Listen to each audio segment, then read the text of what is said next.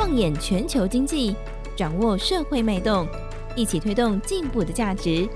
金周刊编辑室好好说，带你说出改变的台湾。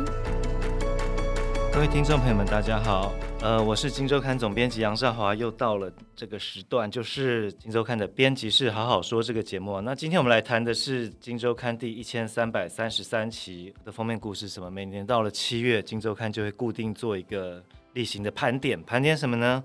我们盘点生技股一百大，就是这个以我们用六月底的结算的每一档股票的市值，好来看我们这个生技类股一百大到底是哪几家，从中可以看到什么趋势呢？今天跟我们一起聊的是这个题目的主作的记者谭伟成，伟成好。哎，总编辑好。你要跟各位听众朋友们大家好一下。哦，各位听众朋友们大家好。伟成比较紧张，他是第一次来录我们的这个 podcast 哈。我看我们的标题叫做“新药股凭什么夯”，伟成，我们现在聊一下，在这一次的一百大的整个盘点过程中，或者整个结果来看的话，有什么发现？今年我们在看那个升级一百大的市值的时候啊，就是我们首先会映入眼帘的，有一定就是最近标股标很凶的药华药。对对，因为它的市值领先真的是太。怎么说？盘点今年的生技百大之中，去年其实领先的合一目前掉到第三。对，在它前面的分别是第二的，就是北极星药业跟第一名药华药。对，但其实如果看市值情况的话，一千四百亿的耀华药距离就是大约六百多亿的合一，哦、这在我们六月底的盘点的一个断崖就是了。对对对，其实我看这个我们的统计数字啊，整个的我当然不只是一百大，整个的生技类股。包含上市、上柜、新柜这些所有的生技类股，加总起来市值是一点三九兆，接近一点四兆啊！这个看也是新高嘛，对不对，伟成？对，而且我们在看就是整个市值的结构里面的时候，我们发现其实新药的就是类股，他们的贡献值其实比往年来说又更高了更多。到到了一个什么程度？我记得在我们统计中，大约是从四十一 percent 提升到四十八 percent，也就是说现在。我们说这个生技股的市值创了历史新高，那在这一年当中，这个新药类股啊，它其实贡献了半壁江山哦，就是说它的这个占整个生技股的比重，从过去可能从去年来看可能四成，这一次已经逼近五成了。当然，在市场上有一个说法啦，就是说大盘不好的时候，或者说这个盘势不明的时候啊，很多主力啊，或者这个大的资金啊，就会开始往。生技股这边在移动啊，就是说相对来讲股性可能活泼一点啊，或者说容易控盘一点啊。那来这边作为他们这个资金避风港啊，那所以每次在大盘不好的时候，生技股往往可以相对有撑。不过今年我们看这个相对有撑，不只是相对有撑的，简直是一个夸张的逆势，因为从去年。这样子算下来的话，这个加权指数可能跌了十五趴、十六趴以上哦。但是在这个一样的这个期间，去年六月底到今年六月底，整个生技股市值是涨得非常多哦。我们刚刚讲创新高，而且怪异的是说，新药股又占了半壁江山。其实新药股，我相信有在做投资的呃听众朋友们，应该我相信是一个又爱又怕的一个态度啦，或者一个一个情绪哦。它很刺激，它。一个消息面要一个解盲啦，或者一个什么样的一个取证取得要证，股价可能过往来看的话，可能就立刻飙了这个非常多非常多。但是一个坏消息可能会让它股价崩盘啊，崩跌非常多，呃，十几根跌停板都有过这样的经验。这就让我好奇啊，就是说新药股过去让大家又爱又怕，而且不少人在这上面受过重伤哦。那何以？今年来看的话，新药股好像赢得了多数人的信心。我们就从刚刚伟成提到的整个排名看起来创造一个断崖的这个药华药来谈，因为这一次个伟成也采访到了药华药的创办人、董事长啊。今年他们当然靠一颗新药，伟成你来谈谈他们怎么看这个新药的前景。我们在专访药华药执行长林国成，他同时也是创办人的，就是林执行长。他在谈这个药的时候，其实他。很有感触一句话是我们在受访中，我们去特别有去把它标注出来，就是他其实有提到说这颗药他低头做了很多年，那大概是多多久了？大概是十六年的时间。哦，一颗药需要十六年的时间，整整的十六年，那段时间可以说是呃几乎没有什么人在关注的事。是一个阶段，那你很想很难想象一颗一个公司可能做了十六年，然后没有营收，不停在烧钱，然后就是一直拿不出个什么东西。对，就曾经大家也会就质疑说，就是这个药华要做的这个项目，所谓长效型干扰素，对，你先讲一下这个药的名字叫什么名字？啊，这个药名叫做百思瑞明啊。百思瑞明，对对对对，大家可以注意一下。对，它其实是就是用在一些血液疾病，然后去控制就是血液细胞异常增生的一个一个其实历史很悠久的一种药物啦。但其实，在二零零零年，林执行长当时在决定投入这个产品研发的时候。他其实是觉得，就是这个事情是有一个机会在的，即便是在那个时间点。为什么？执行长跟我们分享的时候，他有说，两千年那时候，其实市场上已经有很很长一段时间在使用所谓的干扰素了。那当时领先的两间大厂，罗氏跟默克，其实在市场上也卖了就是将近三十亿的市场。三十亿美元嘛，对对对对，对，对。但作为一个就是做药的人来说，他们看的不只是就是说这个市场是不是有东西后，他们就不想做了。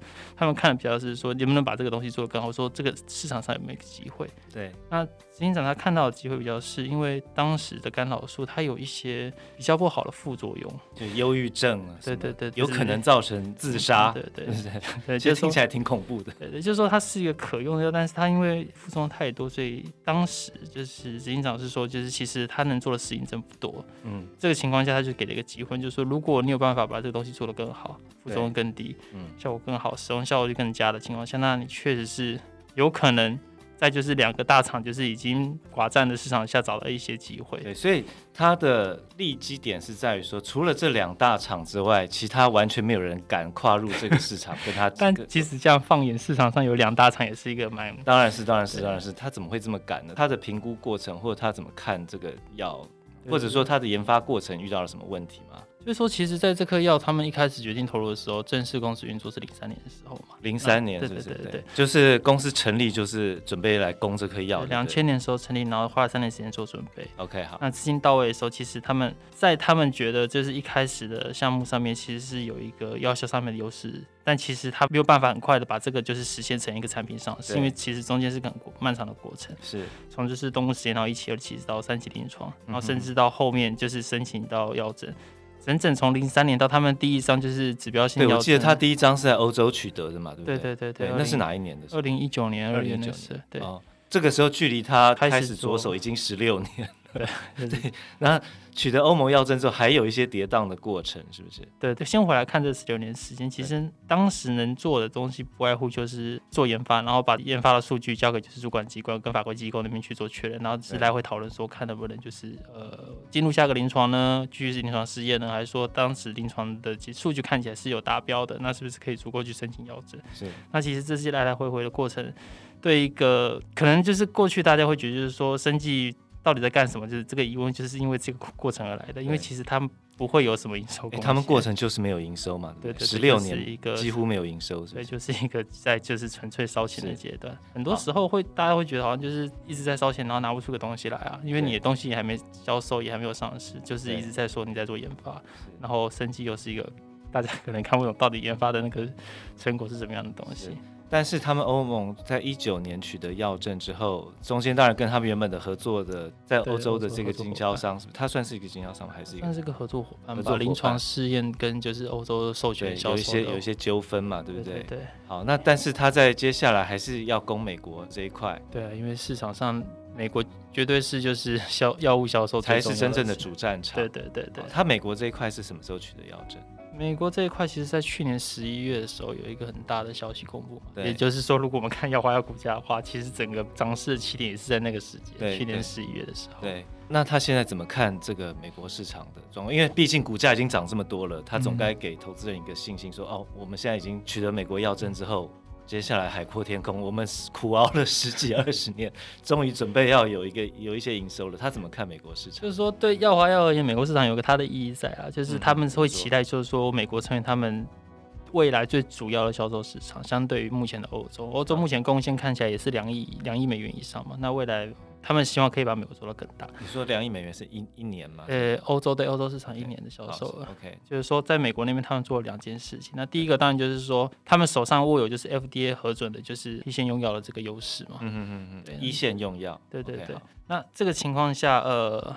这是唯一一个一线用药，应该说是 FDA 针对这件事情核准的。OK，针对这个适应症，真性红血球增生症对，也就是你刚刚说那个血癌之类的罕见疾病。对对对，对，唯一一个一线用药。对，就是说他们有一个官方上核准药物上面的优势，因为它其实是在美国医疗行为上面，它会就是被推荐使用的优先用药，这是其一。那其二就是，呃，药华要做了一个很过去很不一样的事情，就是他们决定自己销售。因为过去我们对新药认识就是国外市场，不管是人脉啦、法规啦，就是要找一个地头蛇就对，对对对对对，他才能帮你把市场做大、做做广嘛。对，但。可能也是因为欧洲那边过去的一些状况啊，所以他们其实对于美国这边想说，就是从一九年的时候就开始自己建立自己的销售团队。是，那如现在看起来已经是有一个超过一百人的团队在那边在做。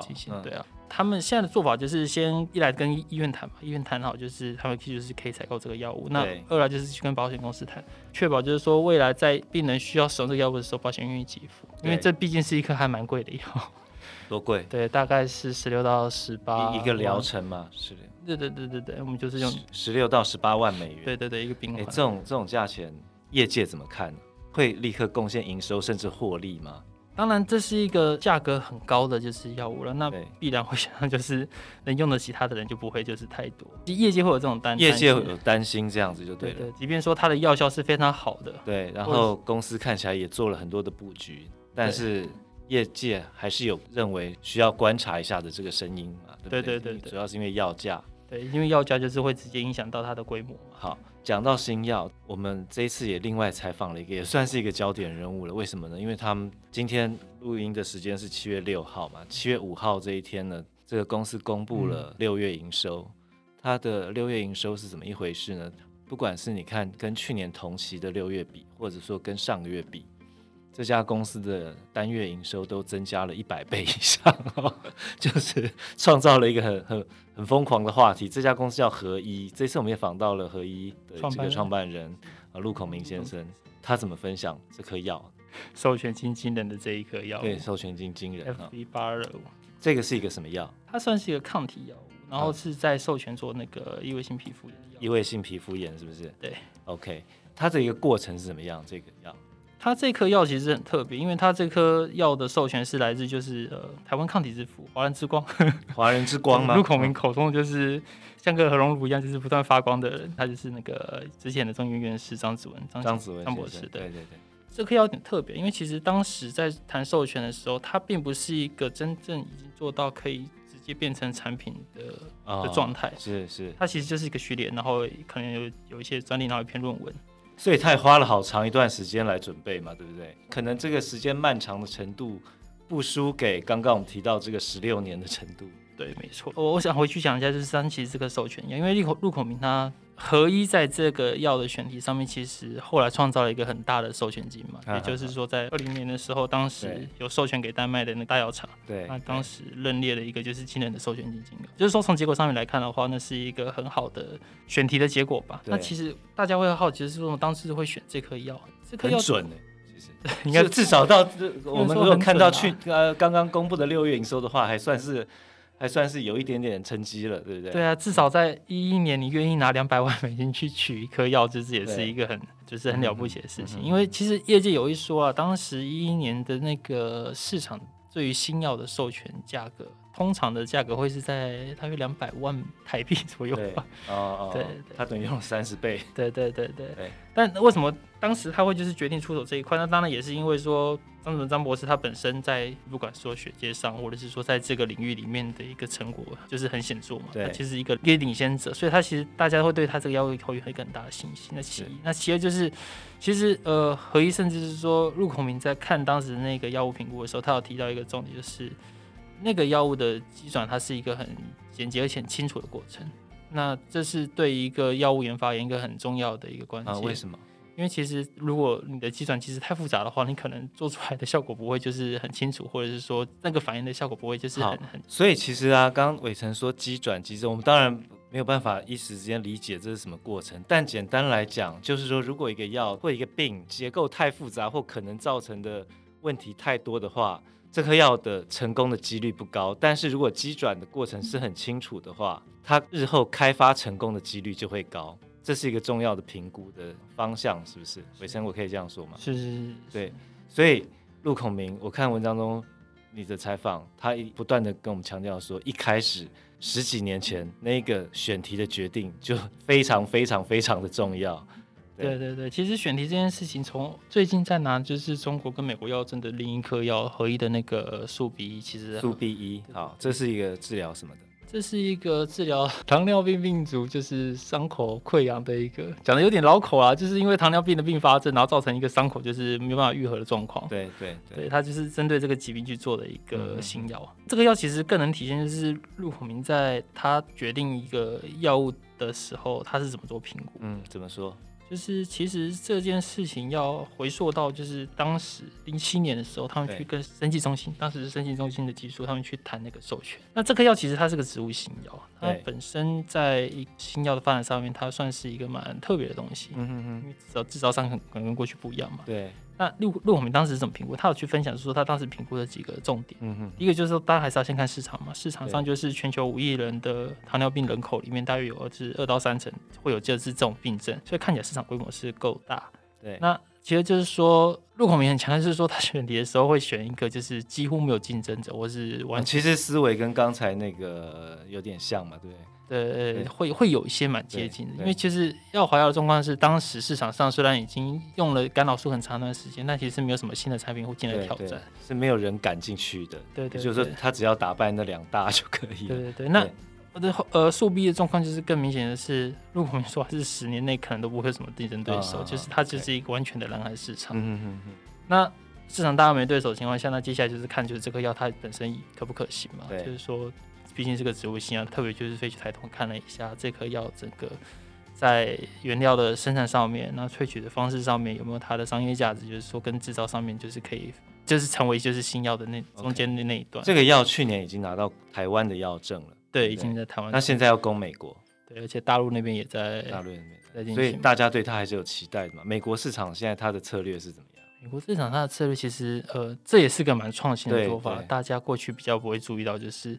其实合一在抢美国药证这件事，它是两路并进，嗯、一个就是他们先用就是医材的方式去申请，啊、哦，对，医材这个不是不是药，它是材料的概念。哎，它有点像是就是写伤口照护的东西，它不是当做药，嗯、但是是一个辅助性的东西。OK，这会比较快，对，会比较快，因为其实我们在讲就是这个时间差的时候，他有说，如果你要再走一个新药药证跟 FDA 申请的话。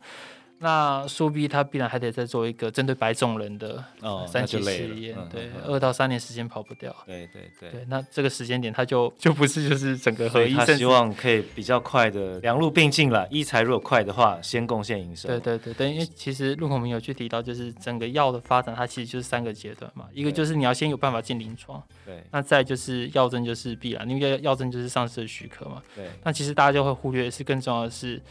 拿到药证之后，你要怎么就是进入市场销售？对，这件事情，其实才是这个升级公司应该要去追求的。他们毕竟不能就是说一个东西做完之后，然后就放着，然后就是没有销售成果。那其实是对投资人而言，并不是一个很公允的状况。对，其实整个我们过去做了这么多年的这个升级股一百大，慢慢也有感受到市场对于这些业者，尤其是制药或者说做研发新药的业者来讲。我觉得市场我们这样看起来，其实大家对这个判断上越来越成熟。当然，一定还是有比其他类股高含量的一些梦想的成分在。但是，我觉得大家也慢慢成熟。那这样趋势底下，其实也让这些业者开始想，我怎么样的加快我的营收的脚步，可以赶快给投资人一些实际的业绩，让他们看得到。那其实，在今这一次我们做的这个升级股一百大中。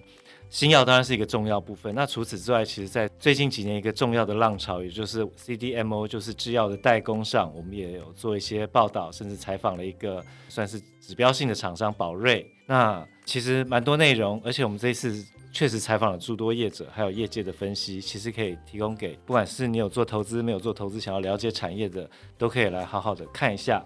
好，那以上就是我们今天这一个。这个《金周刊》编辑之后说的分享，这是第一千三百三十三期我们的封面故事。生气股一百大，新药股凭什么夯？好，想知道凭什么夯？欢迎多多参考。好，谢谢大家，谢谢，拜拜，拜。